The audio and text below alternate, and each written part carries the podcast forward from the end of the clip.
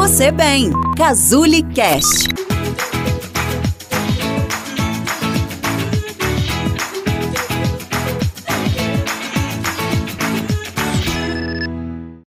Você já passou ou está passando por um relacionamento à distância e está sofrendo as consequências disso ou está com medo do que está por vir? A gente vai falar sobre isso aqui nesse vídeo hoje. Olá, eu sou Cristiane Schumann, sou terapeuta na Clínica Casuli e hoje nós vamos conversar um pouquinho sobre relacionamento à distância. Quais são as principais consequências e principalmente o que, é que a gente pode fazer para tentar amenizar né, as, as consequências advindas aí desse tipo de relacionamento. Um relacionamento à distância é todo relacionamento em que a maior parte do tempo, a maior parte do tempo de convívio é a distância, no caso, a distância física, né? Então, por exemplo, se você tem um relacionamento em que a pessoa passa a maior parte da semana fora de casa, fora do seu, é, é, da sua cidade, né? E dois, três dias da semana com você, ainda assim isso é considerado um relacionamento à distância porque a maioria do tempo há uma distância física entre as duas partes. As principais consequências de um relacionamento à distância é o possível distanciamento do casal, né? Um vai tendo uma rotina aqui nessa cidade, o outro vai tendo uma rotina aqui nessa outra cidade e depois vai ficando mais difícil com que essas rotinas sejam reencontradas. Esse é um dos principais problemas. O segundo principal problema é insegurança. As partes aumenta a probabilidade de que as partes se sintam inseguras, né? Aquela questão de que eu não estou vendo, eu não estou no controle, o que será que está acontecendo? Ele vai estar mais carente, ela vai estar mais carente, né? Eu estou abrindo brecha para que outra pessoa para que outra pessoa se aproxime, e isso faz com que a nossa insegurança com relação ao outro aumente e as consequências disso também vêm. Por exemplo, os ciúmes, né, a autoestima mais baixa, a pressão, né, a, a marcação em cima do outro, a não permissão, digamos assim, de que o outro frequente uh, casa de amigos, ambientes sociais, né, que ele saia para fazer um lanche com, com os amigos ou que ela saia para fazer um lanche com as amigas ou saia para conversar com alguém, né? Então essa é uma outra grande consequência que acaba trazendo problemas também. A terceira grande consequência é realmente uma carência emocional, né? Porque na verdade, gente, todo relacionamento tem um, os, os bônus, os lados positivos e tem o ônus, que é que são os pontos negativos, né? E num relacionamento à distância, os ônus são os mesmos, né? Então, por exemplo, conviver com os defeitos, com as diferenças do outro, né? Ter as cobranças da outra parte, lidar com o ciúme do outro, fidelidade, enfim, isso tudo uh, é, são ônus de qualquer relacionamento que se mantém durante um relacionamento à distância e os pontos positivos do relacionamento que são companhia, receber carinho, receber amor, ter alguém para compartilhar a vida, né? Ter alguém que para dormir junto, relação sexual. Esses bônus são muito diminuídos num relacionamento à distância.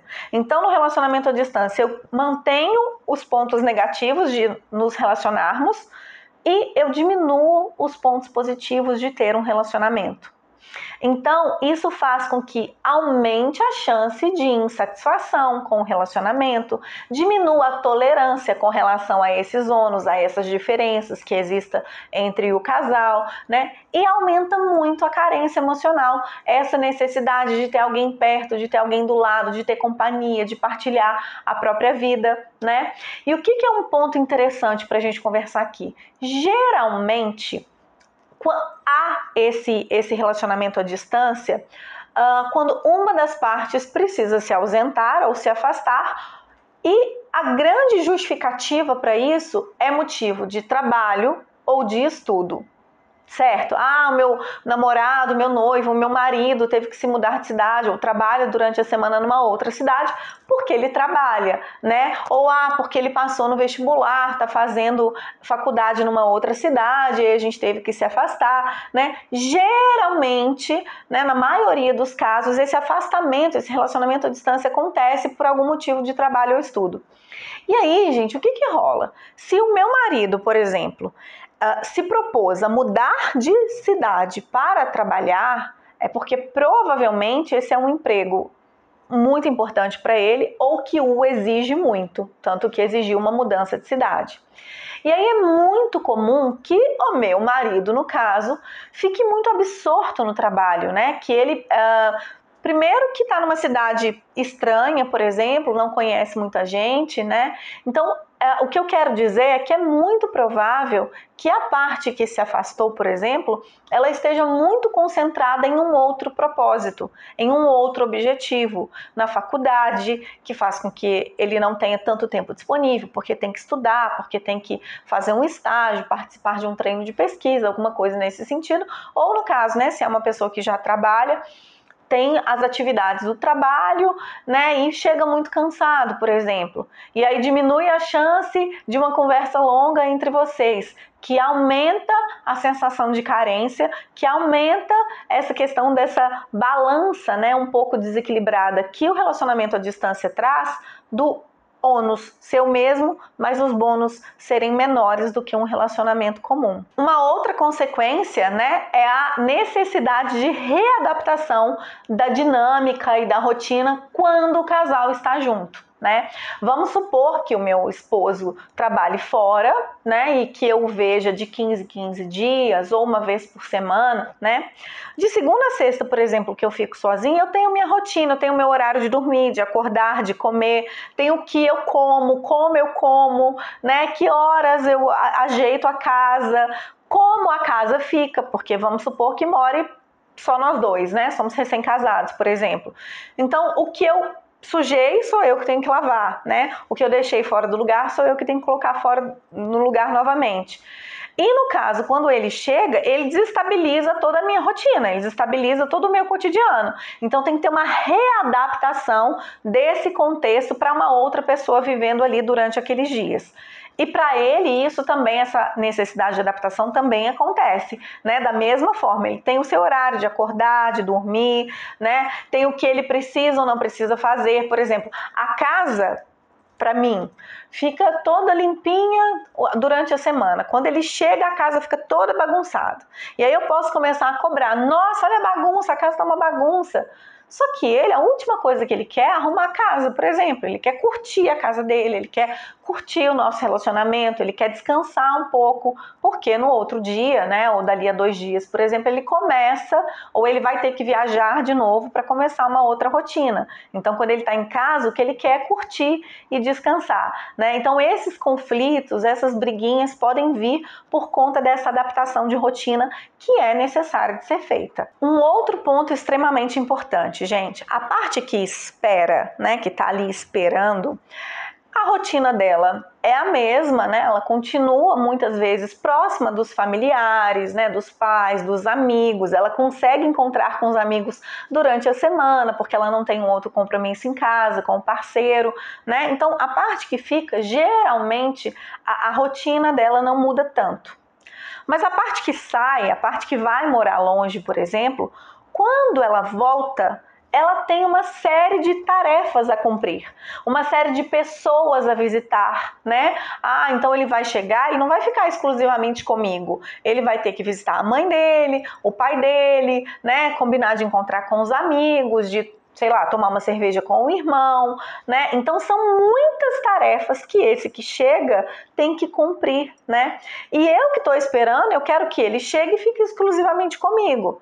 Ele que está chegando, ele quer ficar comigo, mas ele também quer dar atenção para as outras perninhas da mesa, né? Que são importantes para que a mesa se mantenha de pé.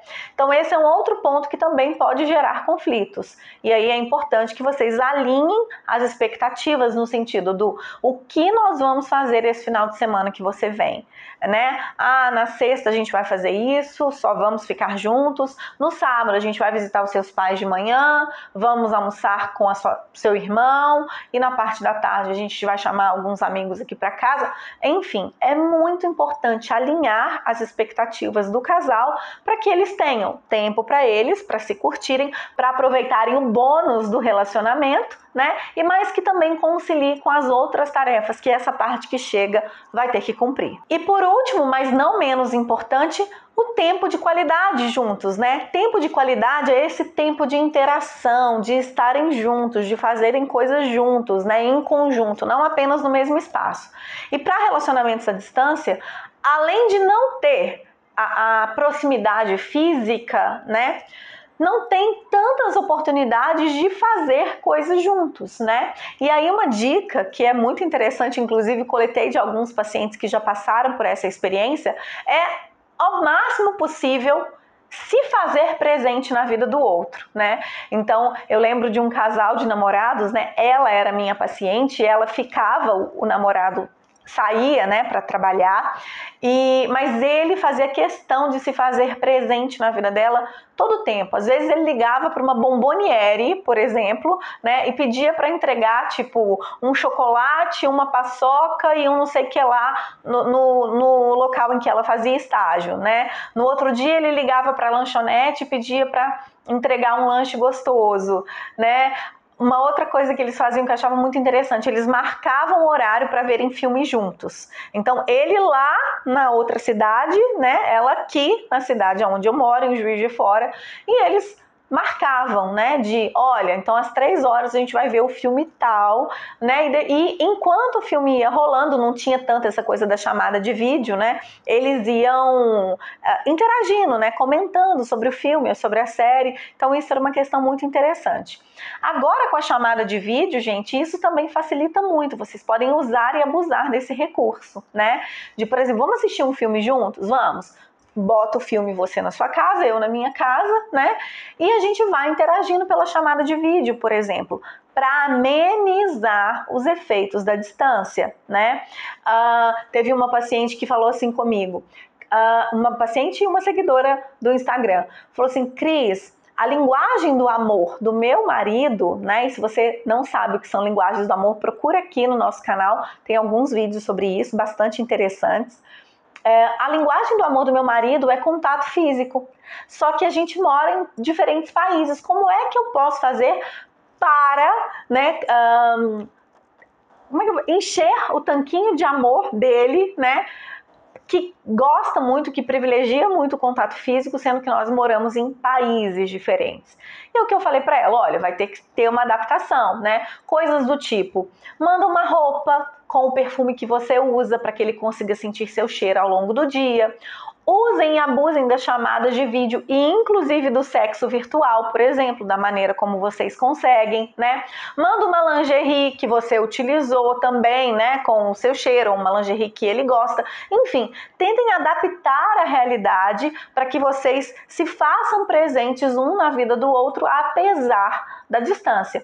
Combinem um jantar romântico. Ai, vamos comer comida japonesa? Vamos. Você pede na sua casa, né, algumas peças, eu peço na minha casa algumas peças, a gente liga a chamada de vídeo e a gente vai saboreando. Nossa, botei muito muito wasabi. Nossa, o meu hot aqui tá frio já. Ai, eu não vou aguentar comer tudo. Enfim, para que vocês adaptem da melhor forma possível essa realidade que se apresenta. Estou à disposição para quaisquer dúvidas, comentários que vocês tenham. Eu espero que esse vídeo seja útil, te traga aí algumas ideias, né, para vocês amenizarem os efeitos da distância no relacionamento de vocês. E qualquer coisa, manda aqui escreve nos comentários, manda suas dúvidas, deem sugestões de novos vídeos, que é sempre um prazer estar aqui falando com vocês. Super beijo, até a próxima!